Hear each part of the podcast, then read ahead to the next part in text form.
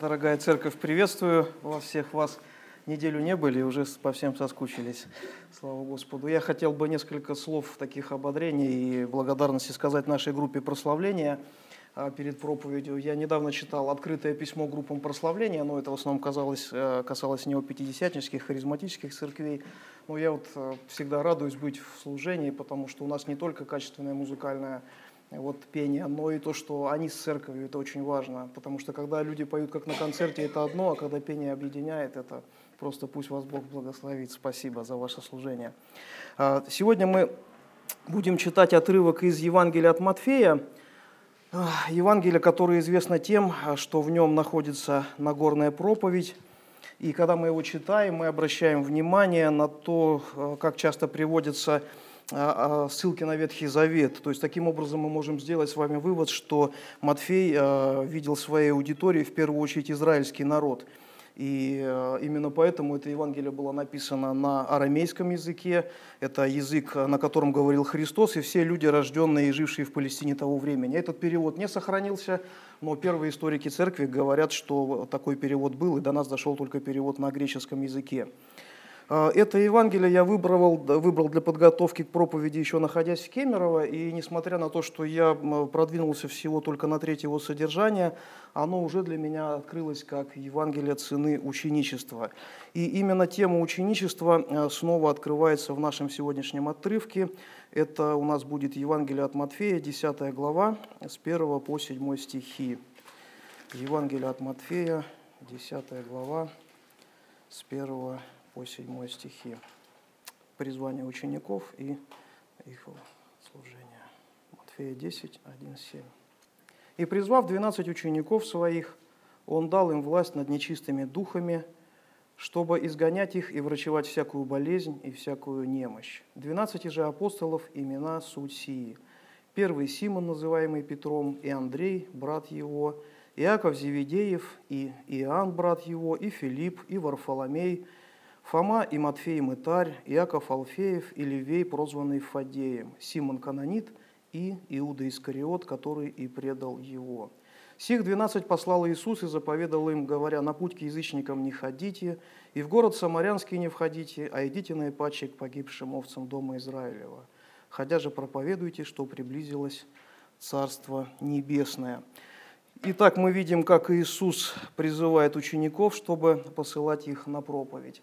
Но я хотел бы вкратце освежить э, в нашей памяти события Евангелия от Матфея, начиная с примерно с крещения 40-дневного поста в пустыне. После этого, как мы с вами помним, он произносит свою знаменитую Нагорную проповедь, э, это 5-7 главы, которые являются собой некий манифест царя. Царь сидит на горе, и э, говорит о законах своего царства, по которым необходимо жить его подданным. Однажды про Иисуса сказали, никто, а, никогда человек не говорил так, как этот человек. И вот здесь то же самое было, потому что когда он сказал эту проповедь, написано, что люди взирали на него с удивлением, откуда у него такая сила, почему он с такой властью говорит. Э, после провозглашения своего манифеста царь, пришедший на землю с небес, начинает показывать свою, почему в нем такая власть и сила, и совершает ряд чудес, о которых мы уже с вами говорили. В восьмой главе последовательно показываю свою власть сначала над болезнями, затем над стихиями и в заключение восьмой главы над бесами. И если кто помнит э, нашу ту проповедь, э, то мы говорили, что это как по нарастающей шло, потому что с болезнями человек еще может справиться сам, если нет, то он призывает врача, и как-то все общество может эту болезнь побороть. Э, стихию победить уже может только, как сказать, ну, все общество, наверное, на всей земле может объединиться да, и победить стихию. А бесов, даже одного беса не победит все человечество, даже какие, какие бы оно усилия не приложило. И вот по этой восходящей шли эти чудеса. Девятая глава, она была смешанная в событийном глане, в главе, э, плане, но э, в самом ее начале происходит одно из величайших событий, то, что Иисус говорит о том, что Он имеет право прощать грехи. А, мы с вами помним, что в Ветхом Завете э, были пророки, которые совершали чудеса, практически те же самые, что и Христос, но никто никогда не держал говорить, что он имеет право прощать грехи, потому что это атрибут чей? Это атрибут Бога. и он тем самым говорит о том, что он и есть э, Бог во плоти, он есть Царь Небесный. В 9 главе также происходят события, которые показывают нам не только силу и власть нового царя, но и его любящее и сострадающее сердце. Мы видим, что он призывает свои ученики Матфея. Матфей был мытарем, то есть сборщиком налогов. А, ну а так как на тот момент Палестина и Израиль были оккупированы римлянами, то фактически он был предателем, он а, собирал налоги в пользу оккупантов. Да, это были люди ненавидимые, это были отщепенцы общества, с ними никто не общался, а Иисус призвал такого человека. А затем мы видим с вами, что Иисус спокойно общается в доме Матфея с еще большим количеством таких же мытарей и грешников разного рода по тем понятиям, спокойно с ними ест и пьет. И когда фарисеи укоряют его, он произносит э, поразительную мысль. «Нездоровые имеют Э, нужду во враче, но больные. Я пришел призвать не праведников, но грешников к покаянию. А окончание 9 и начало 10 глав показывает не только любовь и э, сострадательность Иисуса, но и его целеустремленность. Как вы знаете, оригинал Нового Завета не был разбит ни на стихи, ни даже на главы, и поэтому здесь очень неудачный стоит стык двух глав. Поэтому я хотел бы, чтобы мы прочитали наш отрывок, таким образом, 9 глава, 35 стих по, а, ну, наверное, просто по первой. 9 глава, 35 стих. «Видя толпы народа, он сжалился над ними, что они были изнурены и рассеяны, как овцы, не имеющие пастыря. Тогда говорит ученикам своим, жатвы много, а делателей мало. Итак, молите господина жатвы, чтобы выслал делателей на жатву свою. И, призвав двенадцать учеников своих, он дал им власть над нечистыми духами, чтобы изгонять их и врачевать всякую болезнь и всякую немощь. Когда мы таким образом этот отрывок с вами читаем, мы видим, что Иисус не просто жалел людей и призывал молиться о них, но у него был четкий план, как послужить этим людям, как а, спасти их из этого бедственного положения, от разделения человека с Богом, а, который является основной причиной всех бед человечества. И Иисус не просто жалеет и сострадает, как настоящий царь, он призывает своих подданных и дает им поручения. И а, сейчас я хотел, чтобы мы с вами обратились к параллельному описанию этого отрывка в Евангелии от Марка. Это будет 3 глава, 14 стих. Евангелие от Марка, 3 глава, 14 стих. Марк со слов Петра так описывает это событие. «И поставил из них двенадцать, чтобы с ним были, и чтобы посылать их на проповедь» и поставил из них двенадцать, чтобы с ним были, и чтобы посылать их на проповедь. И вот на короткую фразу «чтобы с ним были» я хотел бы обратить сегодня особенное внимание. Для чего Иисусу, новому истинному царю, было нужно, чтобы кто-то был с ним еще? Мы с вами знаем, что Бог не нуждается ни в чем, это аксиома, которую должен помнить каждый из нас, чтобы не впасть, не впасть ни в гордыню, ни в ересь какую-то. Но Бога человек Иисус нуждался в общении с людьми именно как человек. И э, это подтверждается тем, что Иисус нуждался в пище, в ночном отдыхе. Он нуждался в молитвенном общении с Творцом Вселенной, своим Небесным Отцом.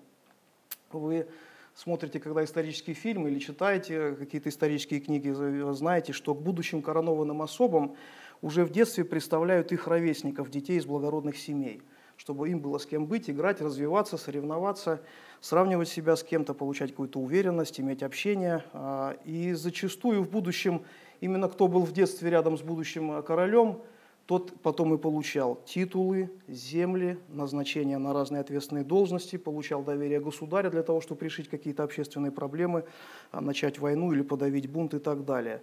Но мы видим с вами, что речь идет не о детстве Иисуса, и дети далеко не благородные. Но что говорит апостолам Иисус на Тайной вечере?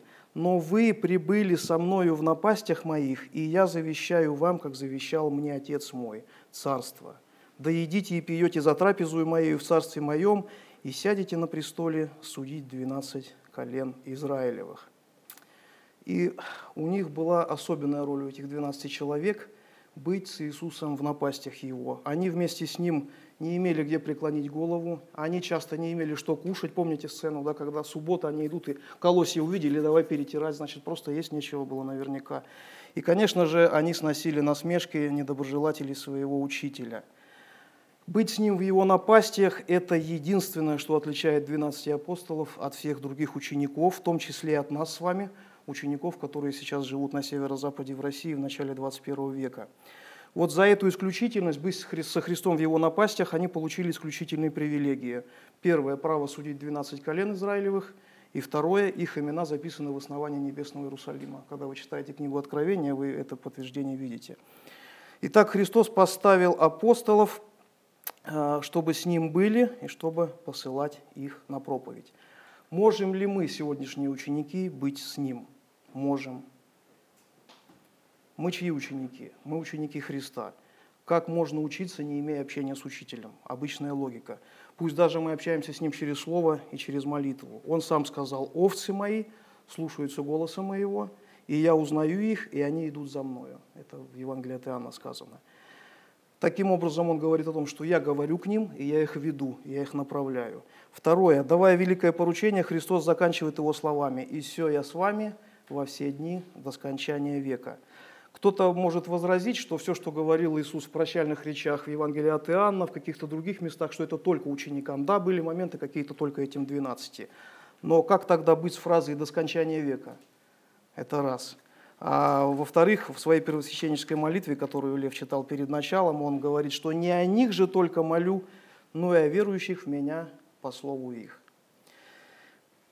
И мы с вами а, можем быть уверены, что мы с Ним сегодня, в первую очередь потому, что это не наше желание, это Его суверенная воля. Он захотел.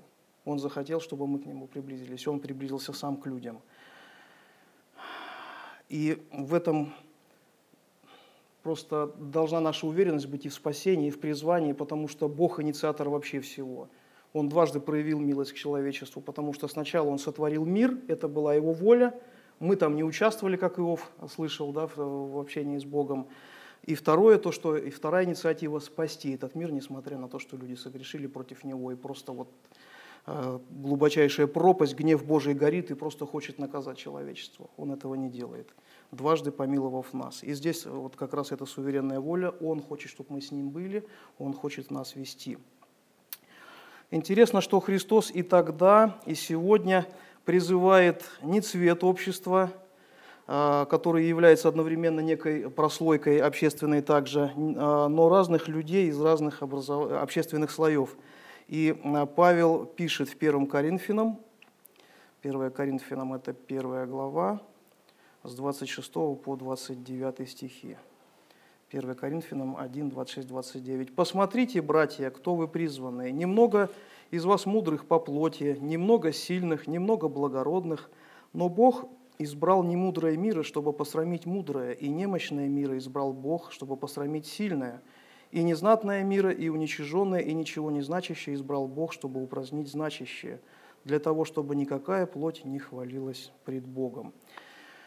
Но речь идет не только о том, что Христос хотел посрамить гордецов и призвал таких ничего не значащих людей – есть еще один принцип, а, и этот принцип я для себя услышал в своей а, бывшей пасторской деятельности в Кемерово, когда у нас был в гостях один брат пожилой из Казахстана, а, в свое время нес диаконское служение, в начале 90-х обильно развозил по северу Казахстана и Западной Сибири Библии. Вот он принял участие в служении тоже, и после окончания собрания подошел ко мне, крепко пожал руку и сказал фразу, которую я запомнил на всю жизнь. Он сказал мне, запомни, Бог ищет верных и делает их способными.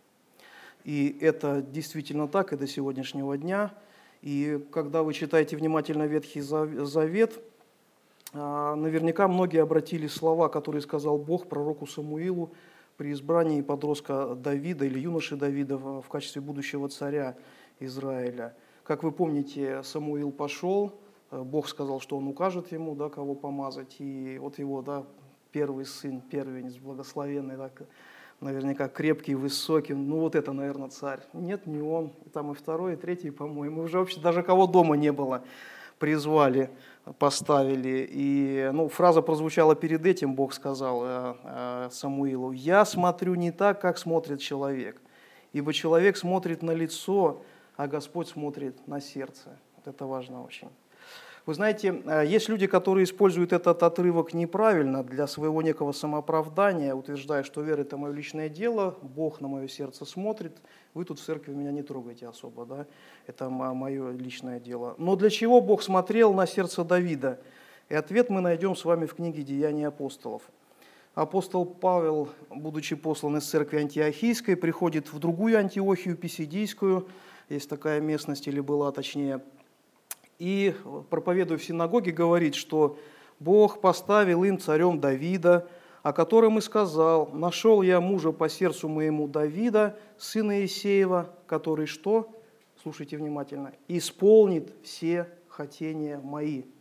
Не просто так он смотрел на Давида, он знал, что Бог, что Давид будет исполнять его волю, у Бога есть цель, и с этой целью он и приглашает нас в общение. Призвал, чтобы они потом пошли и проповедовали.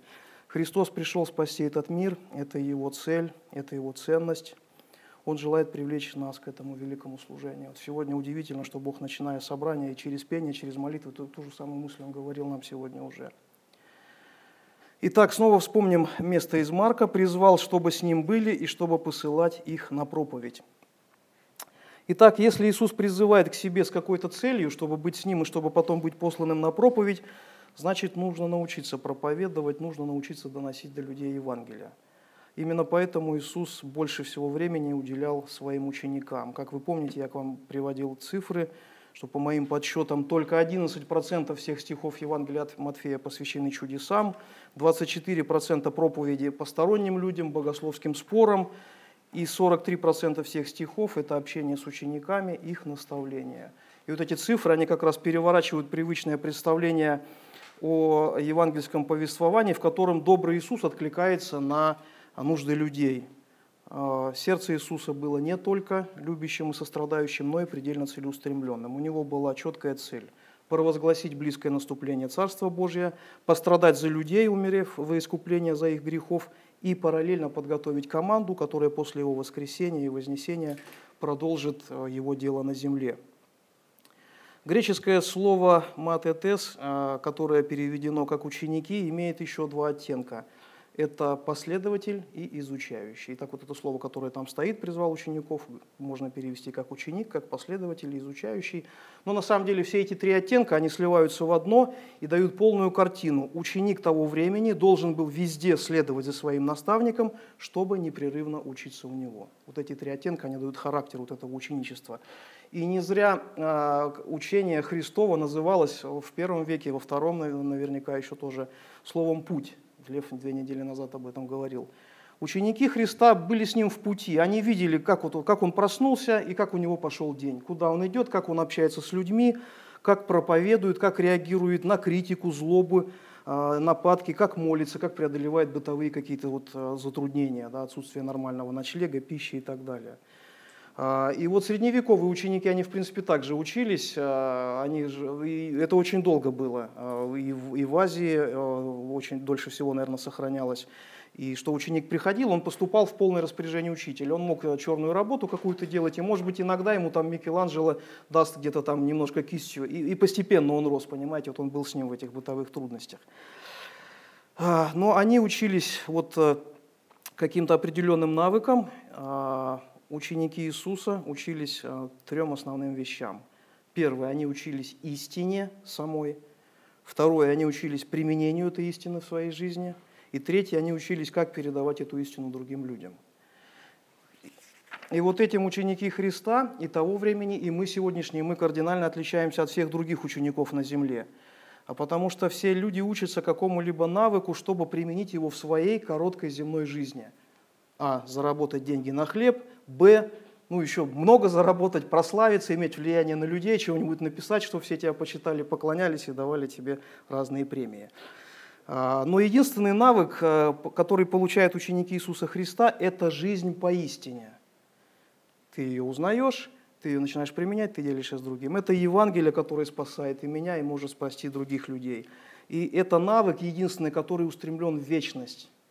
Понимаете? Мы не, не говорим, что мы не должны учиться значит, а, на токарном станке, значит, или в театральном училище, или в художественной школе, где-то еще. Но вот это только у Христа. Это навык, который вводит нас в вечность. Все остальное для нашей короткой жизни. И так Иисус поставил 12 апостолов, чтобы с Ним были, и чтобы посылать их на проповедь.